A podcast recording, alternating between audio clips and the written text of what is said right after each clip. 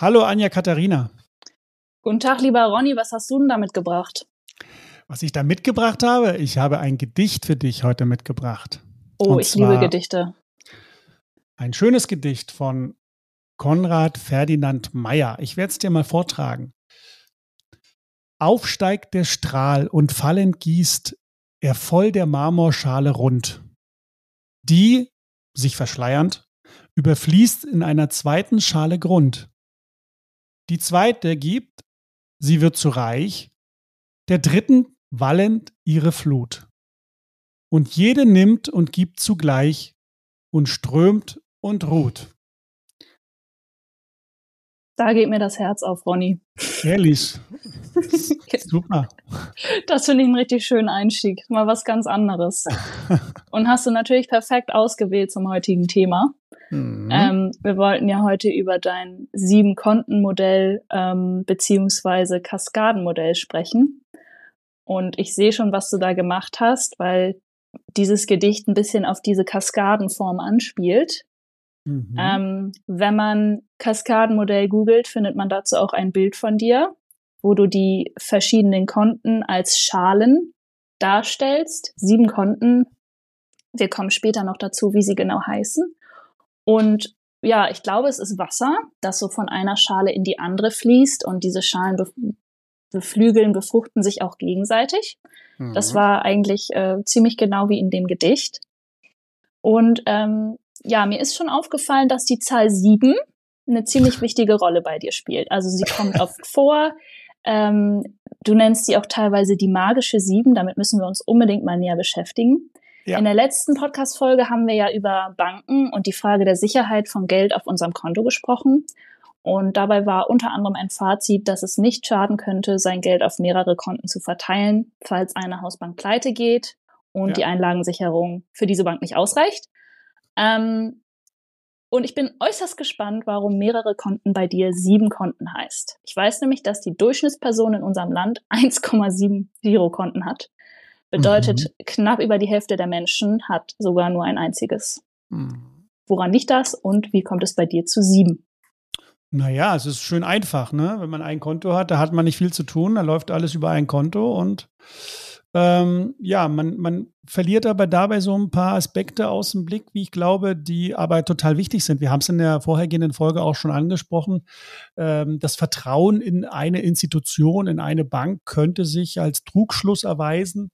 Ähm, insofern ist das Thema Vertrauen und das ist ja der, der Kit, den, äh, unser, der unser System zusammenhält, äh, wenn das mal weg ist oder, oder wenn es äh, verschwindet, äh, muss ja jetzt nicht ein systemisches Thema werden. Es kann ja auch nur einzelne Banken betreffen, aber ich gehe mal ganz gern von dem systemischen Risiko aus. Und ähm, wenn das passiert, dann ist man, glaube ich, gut beraten, äh, sein äh, Geld und Vermögen nicht eben bei einer Bank oder bei einer Institution nur zu parken, sondern das möglichst breit gescharrt zu haben. Und ähm, Deswegen ist es wichtig, in meinen Augen äh, verschiedene Konten zu haben. Ich werde das nachher auch noch ein bisschen ausführen, was ich unter Konto verstehe. Das ist jetzt nicht nur ein Bankkonto, das ist ganz wichtig. Äh, vielleicht an der Stelle schon mal. Ähm, und ich glaube, es ist total spannend und wichtig, dass man wirklich sagt, äh, man legt mal diese Bequemlichkeit ab, die man mit einem Konto jetzt hier hat äh, und äh, macht sich mal wirklich Gedanken darüber und legt sich mal eine Strategie zurecht, einen Plan, wie man äh, denn in Zukunft hier agieren möchte, unter dem Aspekt, dass man eben anerkennt, dass unser, äh, unser System chaotisch ist, fragil ist und wir hier als Mensch äh, uns schon so eine Art System auch zurechtlegen müssen, mit dem wir agieren können. Und da spielt dann das Thema Bewusstsein natürlich eine große Rolle und deswegen habe ich mich entschieden, ähm, äh, auf mehrere Konten zu setzen, aber dazu gleich mehr.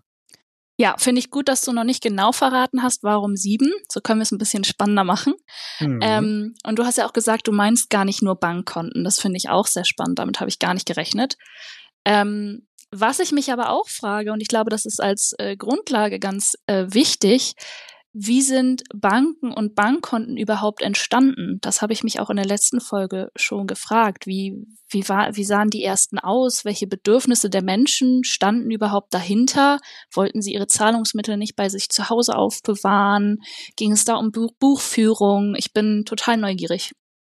Ja, ich will jetzt keine Geschichtsvorlesung daraus machen, deswegen vielleicht mal ein paar Stichworte, ähm, wie sich dieses Bankwesen denn tatsächlich in den letzten Jahrtausenden äh, entwickelt hat. Und äh, das, das äh, kommt ja schon zur, zur Sprache, äh, dass das Bankwesen also tatsächlich Jahrtausende alt ist. Ja? Schon mhm. in der Antike gab es erste Formen äh, der Banken, ähm, zum Beispiel im dritten Jahrtausend äh, vor Christus waren äh, Tempel in Mesopotamien zentrale Institutionen, äh, die die eben Einlagen von, von Menschen entgegengenommen haben und äh, andererseits eben dann äh, Kredite vergeben haben, Wertsachen aufbewahrt haben und quasi einfach Buch geführt haben über die Vermögenswerte, sodass die Menschen also den Überblick behalten konnten und eben das Geld der Menschen gut verwaltet wurde.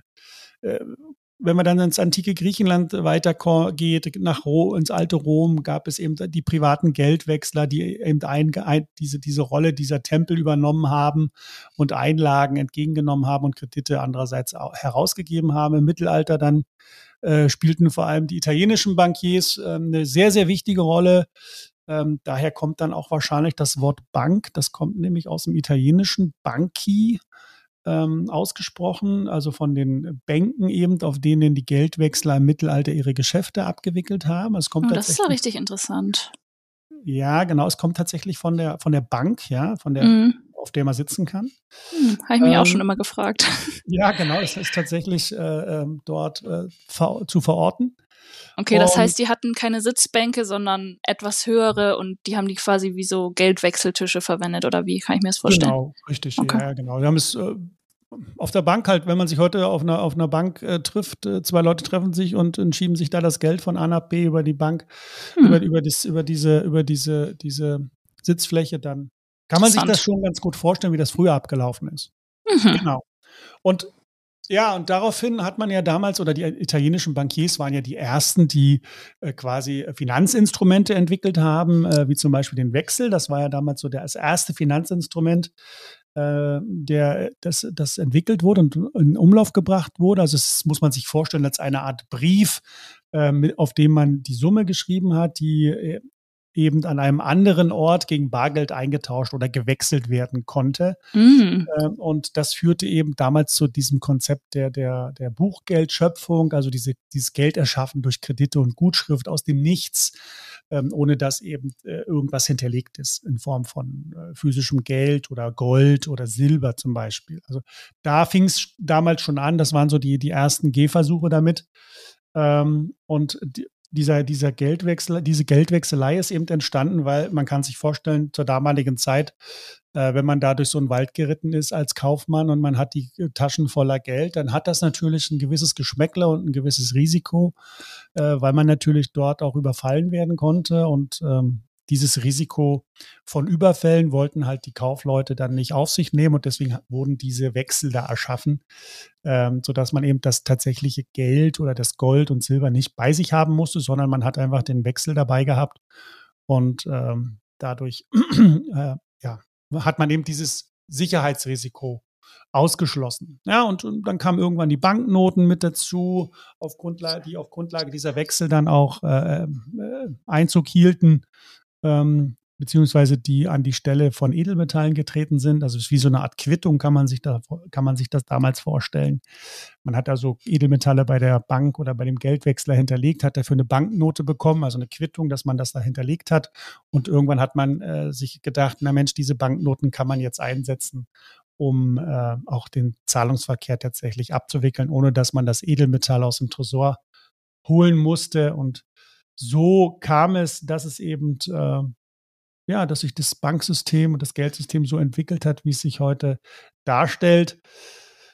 Genau, und ja, warum es denn diese Konten gibt, das ist eigentlich, habe ich jetzt eigentlich alles schon mal so ein bisschen angesprochen. Also Absicherung gegen Diebstahl, Verlust, mangelnde Liquidität.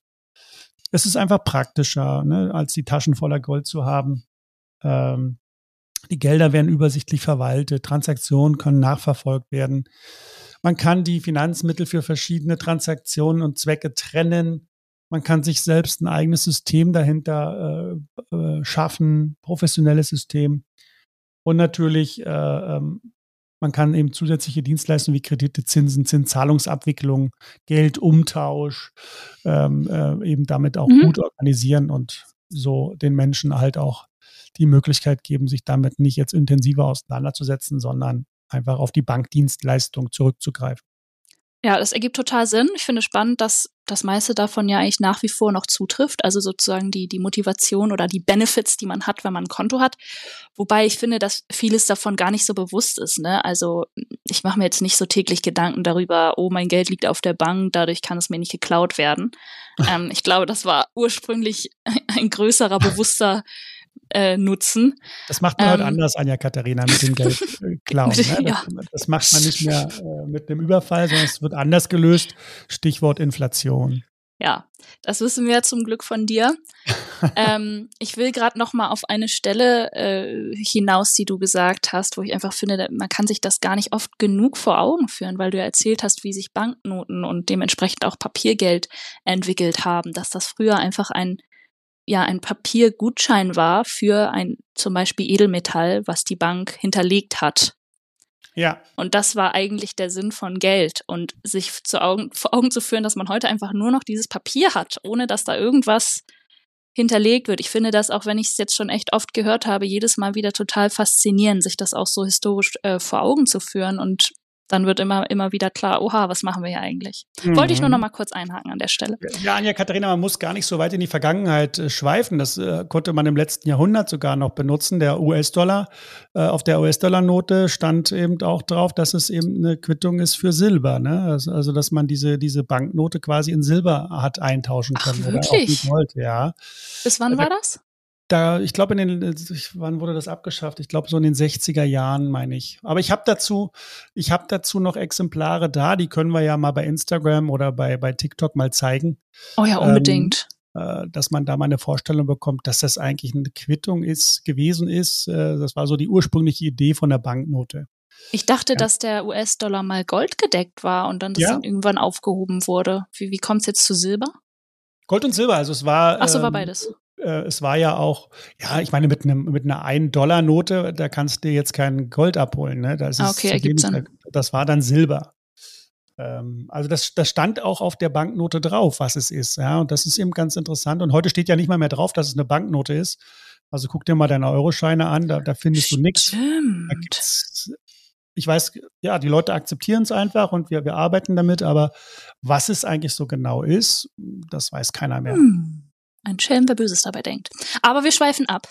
Wir schweifen ähm, ab. Wir müssen zurück zum Thema Konten kommen. Also mir ist aufgefallen, dass besonders die Worte Verwaltung und Überblick irgendwie wichtig zu sein scheinen beim Thema Bankkonten. Wenn wir jetzt mal von der Durchschnittsperson mit 1,7 Bankkonten ausgehen, hat die den Überblick über ihre eigenen Finanzen und Transaktionen deiner Erfahrung nach?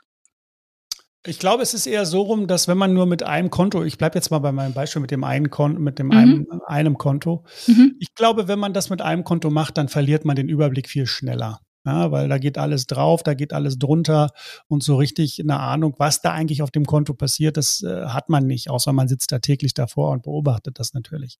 Aber ich habe die Erfahrung gemacht mit Menschen, die zu mir kommen, die sagen, äh, oder wo ich das Gefühl dann einfach entwickle, dass die mit ihrem Konto gar nicht klarkommen, die wissen gar nicht, was los ist. Und äh, deswegen würde ich es eher umdrehen und nicht sagen, dass äh, ein Siebenkontenmodell unübersichtlich ist, sondern ich würde eher sagen, ein Einkontenmodell ist äh, uh. die, Katast die, Katastrophe schlecht, mhm. schlechthin. Mhm. Ähm, und wir brauchen als Menschen einfach ein System, um äh, uns äh, eben äh, auch damit auseinandersetzen zu können und eben diese, dieses Chaos um uns herum, diese chaotische Welt, äh, Stichwort mal Entropie, ne? ich weiß nicht, ob du den Begriff schon mal gehört hast, also äh, um dem zu begegnen. Und deswegen glaube ich, dass man ähm, eher dazu neigt, äh, mit einem Konto ähm, sich zu mehr zu verschulden als nötig, als wenn man das mit einem ausgeklügelten System überwacht und steuert. Und das, oh, das finde ich eine spannende Aussage. Was hinter dem Sieben-Konten-Modell eigentlich steckt oder dem Kaskadenmodell äh, eigentlich steckt, äh, dass man da eben äh, auf, aufgrund meiner Erfahrung eben, nachdem man es natürlich sich äh, installiert hat und eingerichtet hat und verstanden hat und damit auch arbeitet und das auch lebt, dass man damit eben diesen ganzen Fallen, die unser Geldsystem für die Menschen bereithält, eben clever umschiffen kann. Mit nur einem Konto neigt man mehr dazu, sich zu verschulden. Diese Aussage liebe ich total. Die sollte man sich vielleicht mal merken, auch für den folgenden Verlauf. Ich will kurz ein bisschen vorgreifen, damit du es gleich nicht alles äh, referieren musst. Dein Sieben-Konten-Modell besteht aus, ich sage es mal von oben nach unten. Ne? Wir denken an diese Schalen. Von der ersten fließt was in die zweite und dritte und so weiter bis nach unten. Ganz oben steht das Einnahmekonto. Dann kommen Steuerkonto und Fixkosten auf der nächsten Ebene. Dann haben wir Investitionskonto, Risiko, Risikokonto und Reservekonto und ganz unten das Überlebenskonto. Mhm. Ich bin jetzt wirklich gespannt, was dahinter steckt, was davon sind Bankkonten, wie bist du darauf gekommen, warum sieben? Bitte erzähl mal. Ja, also vielleicht sollten wir beim Begriff Konto mal anfangen. Wir haben ja mhm. jetzt so allgemein ein bisschen über die Geschichte gesprochen, wie es entstanden ist, aber was ist eigentlich die Definition von einem Konto? Äh, schauen wir mal in Duden und da finden wir eben äh, von einer Bank oder ähnlichem, ja, ganz wichtig, für einen Kunden geführte laufende Gegenüberstellung und Abrechnung von Ein- und Ausgängen beziehungsweise Gut- und Lastschriften, also Gutschriften und Lastschriften. Also hier steht ja von einer Bank oder ähnlichem. Also es muss keine Bank sein. Das heißt, ich kann auch, hm. äh, ich sehe also ein Konto eher jetzt als, als etwas, als eine, eine eine Einheit, wo ich eben diese Dinge machen kann, wo ich mir auch, ich könnte mir auch selber äh, in Excel ein Konto anlegen, wo ich sage, hier äh, schreibe ich jetzt mal meine Ein- und Ausgaben auf und stelle die mal gegenüber. Alleine das ist ja schon ein Konto. Also bitte, ja.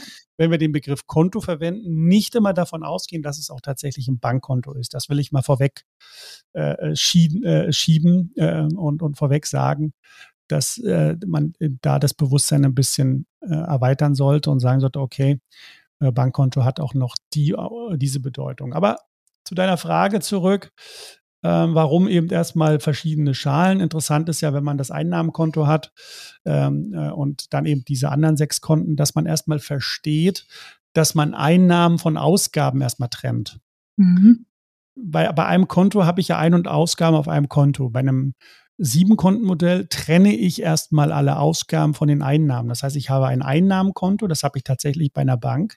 Und auf dieses Konto fließen erstmal meine kompletten Einnahmen. Also ich habe zum Beispiel ein Ehepaar, zwei, zwei äh, sind beide angestellt, haben äh, also äh, Gehalt, ja, also zweimal Gehalt geht da drauf, dann geht das Kindergeld da drauf, die haben Kinder, äh, dann haben sie noch eine vermietete Eigentumswohnung in, in, irgend, in, in nirgendwo, äh, da kommt nochmal eine Miete, also das wäre jetzt auch eine Einnahme, die auf dieses Konto fließt. Und da liegt jetzt erstmal das, der Betrag äh, drauf, der also jeden Monat so regelmäßig auf dem Konto ankommt. Und jetzt geht es darum, dass man selbst entscheidet, das heißt, man hat nur selbst jetzt die Möglichkeit äh, zu entscheiden, wie verteile ich jetzt meine Einnahmen auf die anderen Konten. Mhm. Ja, also ich, ich lasse niemanden von, mein, von meinem Einnahmenkonto irgendwelche Abbuchungen vornehmen, sondern das entscheide ich selbst, indem ich also Budgets verteile. Ich gebe also jetzt hier, ähm, nehmen wir mal das Steuerkonto als erstes, das ist ein wichtiges Konto. Das gilt aber jetzt eher für Arbeitnehmer nicht so, weil die kriegen ja das, die Steuer bereits beim Lohn, bei der Lohnauszahlung abgezogen. Das hat ja auf der anderen Seite ein Selbstständiger oder ein Freiberufler nicht. Der muss das dann eben dort extra abziehen. Der kriegt das ja äh, voll, den Betrag, und muss dann halt dafür sorgen, dass er den Anteil, der für die Steuer entfällt, eben separiert. Deswegen gibt es das Steuerkonto.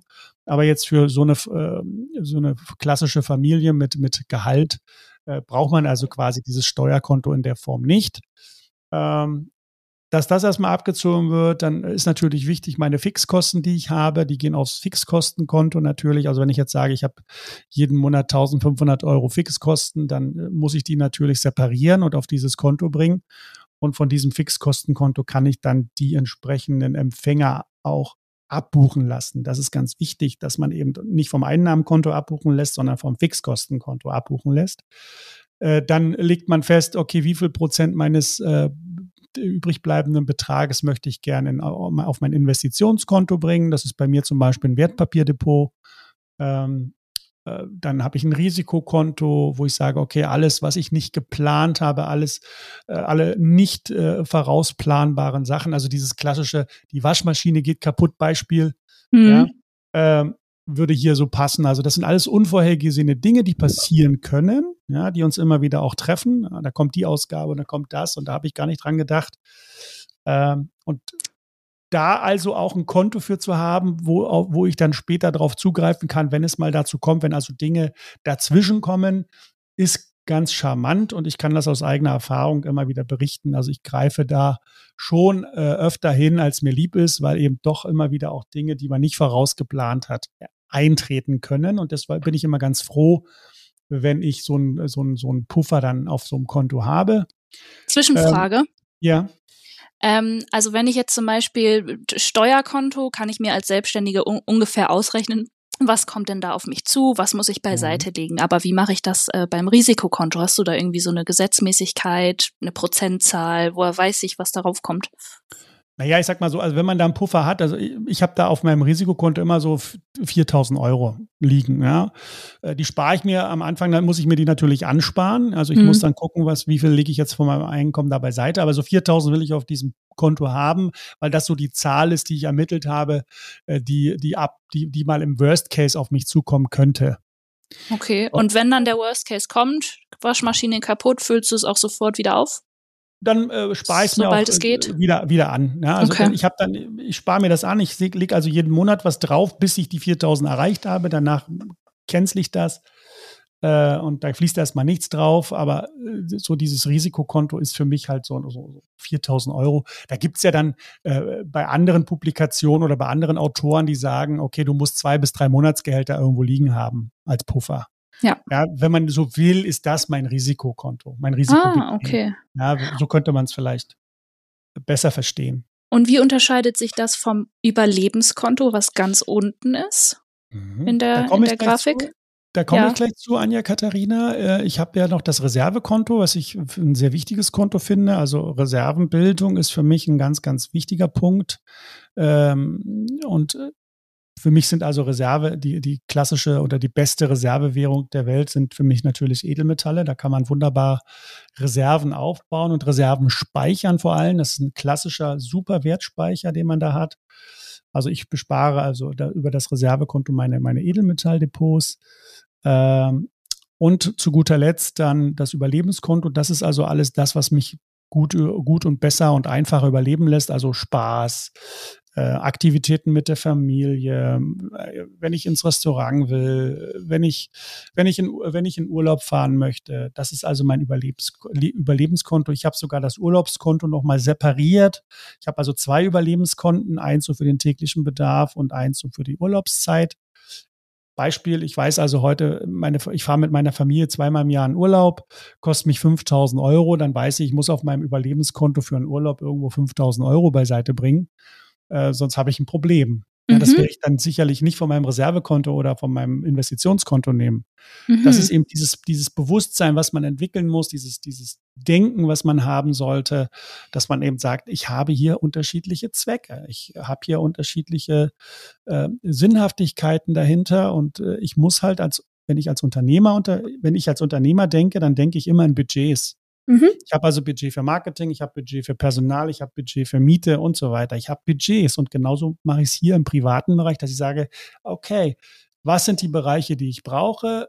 Wie hoch ist mein Budget für den Bereich, für den Bereich, für den Bereich? Und nichts anderes ist eigentlich das Kaskadenmodell, dass man sich also Töpfe zur, äh, hinlegt äh, und, und zur Verfügung stellt und dort eben entsprechend dann Gelder draufbringt, ähm, die man dann dem eigentlichen äh, Bestimmungszweck zuführt. Okay, und dass das jetzt ausgerechnet sieben sind, ähm, ist das so aus der Sache heraus entstanden oder wolltest du das auch gerne, weil du mit der sieben ja einiges verbindest? Ich habe, glaube ich, zu viele Märchen als äh, Kind gehört. Also, ich weiß nicht, ob du dich an deine Kinder Kinderzeit erinnerst, Kindzeit Na klar. erinnerst. Da gibt es ganz, ganz viele Märchen, die mit der Zahl sieben operieren. Mhm. Ähm, sieben Geißlein äh, zum Beispiel oder sieben, sieben Meilenstiefel, sieben Zwerge, sieben Meilenstiefel fällt mir ja. da ein. Ja. Ähm, das war so, das ist so, äh, die sieben hat in unserer, in der Menschheitsgeschichte schon eine äh, sehr, sehr äh, große, wichtige Bedeutung. Also wenn ich jetzt mal das Märchen von den zertanzten Schuhen nehme, von den Gebrüder Grimm, wo es ja um diese sieben Meilenstiefel auch geht, dann äh, ähm, würde ich sagen, hat die Zahl sieben für uns Menschen schon eine enorme Bedeutung. Und die Idee zum Beispiel hinter den sieben Meilenstiefeln ist ja, dass man äh, eben damit äh, Hindernisse überwinden kann, dass man große Distanzen zurücklegen kann, dass man schnell und effizient vorankommt, ähm, mhm. dass man eben Fortschritte machen kann, äh, große Schritte, kleine Schritte, je nachdem, in welcher Situation man im Leben gerade ist. Und so, so habe ich ein bisschen die Idee bekommen, dass genau so ein Konto mir dabei hilft, äh, mit der Zahl 7 äh, gut zu operieren und äh, hier äh, eben auf die Fragestellung des Lebens auch entsprechende Antworten auf der finanziellen Seite zu haben. Sehr interessant. Wenn man jetzt mehr darüber wissen möchte, vielleicht auch noch Rückfragen an dich hat zu diesem Sieben-Konten-Modell, kann man das ja ähm, in deinem Webinar, das alle paar Wochen stattfindet, ähm, tun. Also man kann dir Fragen stellen, richtig? Man kann mir im Webinar Fragen stellen, aber es gibt auch äh, Menschen, die mich äh, so anschreiben und oder mich auch mal bitten, da behilflich zu sein, so, so eine, so eine Art Sieben-Konten-Modell oder Kaskadenmodell einzurichten für einen selbst. Also das mache ich schon. Ach, das machst du auch. Das ist sehr gut da zu wissen. Man, da muss man einfach mal mit mir ins Gespräch kommen. Dann kann man das mal herausfinden, was das für ein Aufwand ist und, und was man dazu braucht. Und wie kann man das konkret machen? Wie erreicht man dich? Ja, einfach über hallo.ronnywagner.com über meine Webseite. Da sind, ist ein Kontaktformular, da einfach mal äh, drauf und dann einfach mal ein kurzes Telefonat oder ein, Zoom-Call, äh, um da zu gucken, okay. was ist jetzt nötig oder was sind so die nächsten Schritte. Gut zu wissen. Und ansonsten, der Link zum Webinar ist immer in der Folgenbeschreibung. Da kriegt mhm. man dann vorher auch äh, einen Link und hat die Möglichkeit, vorher schon Fragen zu stellen, dass du dich ein bisschen vorbereiten kannst. Wer ist denn da so dabei? Welche Fragen wird es diesmal sein? Ähm, da kann man dann halt neben dem Sieben-Konten-Modell auch noch andere Themen mitnehmen.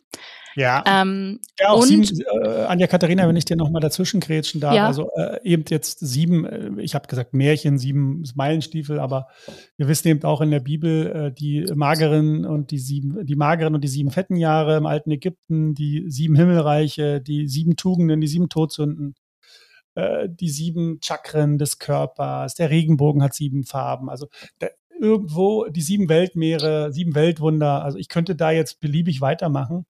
Tapfer Schneiderlein fällt mir noch ein mit den sieben Fliegen da. Meine Güte. Also die Zahl sieben hat irgendwie immer was äh, äh, mit Vollkommenheit und Perfektion zu tun. So habe ich das immer wahrgenommen und deswegen sind es bei mir halt sieben Konten geworden. Sehr spannend. Weißt du gerade auswendig, in welchem Buch von dir am meisten über das Kaskadenmodell steht? Am meisten, ja, definiere am meisten. Also ich reiße das in jedem Buch eigentlich an, aber genau. ich würde, ich würde meinen, dass es ganz gut beschrieben ist im, im, im äh, Goldboom, vom Goldboom profitieren. Da habe ich äh, mich da, glaube ich, ganz gut ausgedrückt. So ist meine Wahrnehmung. Und vielleicht noch die Welt des Vermögens? Die Welt des Vermögens, ja, am Rande. Äh, also ich glaube, da listest du die zumindest auch nochmal auf und erklärst sie, oder? Das habe ich in jedem Buch eigentlich drin. Ach so, okay. Aber, Na dann aber es ist, da wird man immer, immer ähm, äh, fündig. Und äh, wie gesagt, wer da jetzt mehr wissen will, der kann mich auch gerne kontaktieren. Okay, eine Frage noch zum Abschluss. Auch wenn ich jetzt verstanden habe, dass Konto nicht notwendigerweise auch Bankkonto ist, habe ich ja auch von dir gelernt. Es ergibt total viel Sinn, nicht nur ein Bankkonto zu haben, auch äh, Stichwort Bankensicherheit. Mhm. Hast du da ausblickend noch Tipps, worauf man bei der Auswahl der Bank achten sollte? Aus der letzten Folge wissen wir auf jeden Fall mal ein bisschen vielleicht die Zahlen checken, wie solide ist die Bank, wie ist die Geschichte der Bank. Aber es gibt ja auch mittlerweile Banken mit bestimmten Schwerpunkten. Also ähm, ich kann zum Beispiel aus meiner Erfahrung von der GLS Bank berichten, mit der bin ich sehr zufrieden. Da kann ich unter anderem selber entscheiden, ähm, mhm. was die mit meinem Geld machen, während es dort liegt. Mhm. Und die mhm. haben natürlich auch äh, ganz bestimmte Werte, nach denen sie äh, finanziell agieren. Ähm, hast du da für dich irgendwelche Kriterien, nach denen du schaust? Du Tipps? Du hast es ja schon gesagt, das liegt eigentlich im Auge des Betrachters. Ich denke, es ist viel wichtiger, dass man anerkennt, dass man sein Geld auf verschiedene Institute verteilen sollte. Ähm, aber GLS Bank ist sicherlich ein guter Partner, DKB ist ein guter Partner. Viele legen Wert auf Kosten, dass es kostengünstig ist. Ähm, da wird ja dann die Auswahl auch schon kleiner. Also da gibt es eben unterschiedliche Herangehensweisen, Solidität, Ethik, Gemeinwohlorientierung so what, äh, egal was dort äh, auf, auf der jeweiligen Agenda des Einzelnen steht, ähm, muss, man, muss man halt seine Bank oder seine Banken dann finden. Ich, wie gesagt, habe mittlerweile äh, das Ganze auf sechs Banken ausgedehnt und habe es na natürlich äh, für mich äh, entwickelt und äh, sechs hört, hört sich erstmal viel an, sechs verschiedene Banken, aber ähm, mit der Zeit wächst man da rein und ich möchte es nicht mehr missen und komme damit super klar. Seitdem bin ich nicht, nicht einmal mehr in den Dispo gerutscht. Das war früher immer so ein bisschen mein, meine Schwierigkeit, dass ich mein Konto immer ganz gern überzogen habe. Aber da, seit ich das Sieben-Konten-Modell nutze, ist mir das nie wieder passiert. Wunderbar. Ich bin auf dem Weg. Sechs Konten habe ich noch nicht. Aber ja. ich habe mir schon mal so Listen gemacht. Also ich arbeite tatsächlich auch viel mit Excel, dass ich mir notiere, wo geht welches Geld hin, was muss ich ja. zurücklegen und so. Das funktioniert ganz ausgezeichnet. Das ist ja auch in Ordnung. Es ist ja auch eine Form eines Kontos. Wir haben es ja, ja, vorhin besprochen. Das ist ja, ja, schon mal ein guter Schritt in die richtige Richtung.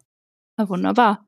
Vielen Dank für die Einblicke und die Inspiration, Ronny. Ich fühle mich erneut ein Stück handlungsfähiger. Ziel erreicht. Jawohl. Und auch danke für das schöne Gedicht, das du am Anfang vorgelesen hast. Das hast du auch wirklich sehr schön vorgelesen. Das hat mir gut gefallen. Ja, ich, wie mein Lehrer früher immer zu sagen pflegte, ich war immer stets bemüht. Ach, das glaube ich nicht. Ich glaube, du warst ein guter Schüler. Das äh, kann ich jetzt nicht verneinen. Na siehst du. Also du kannst gerne mal wieder ein Gedicht mitbringen. Okay. Ähm, Freue ich mich immer. Und ich bin schon gespannt, worüber wir das nächste Mal sprechen. Ich verrate es nicht, obwohl ich es ja. weiß. Aber es passt gerade nicht zu diesem Thema. Genau. dann hören wir uns nächstes Mal wieder. Bis dann, Ronny. Anja Katharina, danke für dein Interesse. Ciao. Tschüssi.